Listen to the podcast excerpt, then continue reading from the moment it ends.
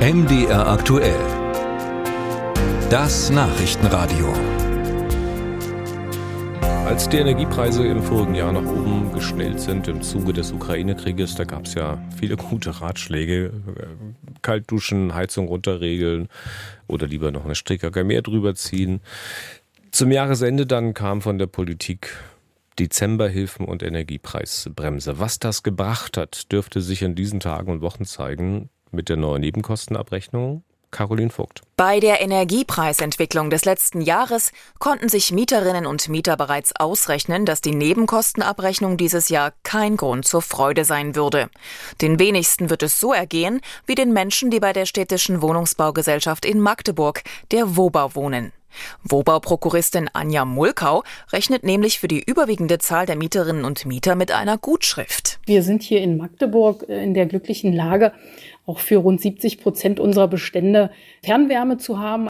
Und da sind die Preise, die Preisentwicklung etwas moderater gewesen, als das bei vielen gasversorgten Liegenschaften der Fall war. Die Energie für die Fernwärme bezieht die Woba aus einem Müllheizkraftwerk. Der Gasanteil an der Fernwärme ist gering. Außerdem hat die Wobau inzwischen auch die Nebenkostenvorauszahlungen hochgesetzt. Für Birgit Holfert, Energieberaterin für die Verbraucherzentrale Sachsen-Anhalt, ist das Wobau-Beispiel eher die Ausnahme.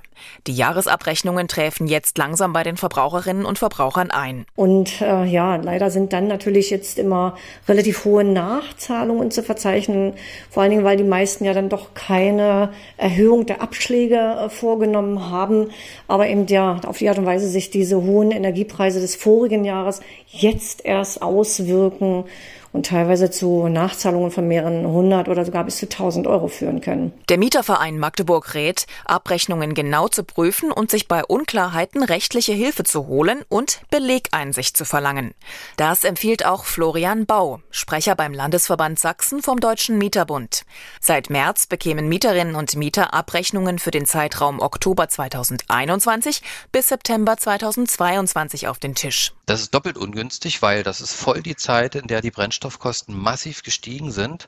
Ähm, und gleichzeitig greift hier aber die Dezemberhilfe noch nicht und die Gaspreisbremse erst recht nicht, weil die erst ab Januar dann 23 greift. Da, wo die Abschläge nicht erhöht worden sind, räche sich das jetzt. Dort haben wir eben Nachzahlung von etlichen 100 Euro. Das können gerne mal 500 Euro sein und in Extremfällen, ich hatte heute eine Abrechnung mit einer Nachzahlung von 1800 Euro. Also was passiert eben jetzt? Auch Steffen Jeckel, Geschäftsführer bei der Dresdner Wohnungsbaugesellschaft WID, rechnet mit gestiegenen Nebenkosten. Wir vermuten mal, ein Anstieg so 50 Prozent ist durchaus nicht unüblich. Das heißt, ein gewisses äh, Kompensieren durch Energiepauschale ist möglich aber vollständig natürlich leider nicht. Die kommunale Wohnungsgesellschaft Erfurt Covo teilt auf Anfrage mit, dass bereits 43 Prozent der Abrechnungen für das letzte Jahr verschickt worden sind.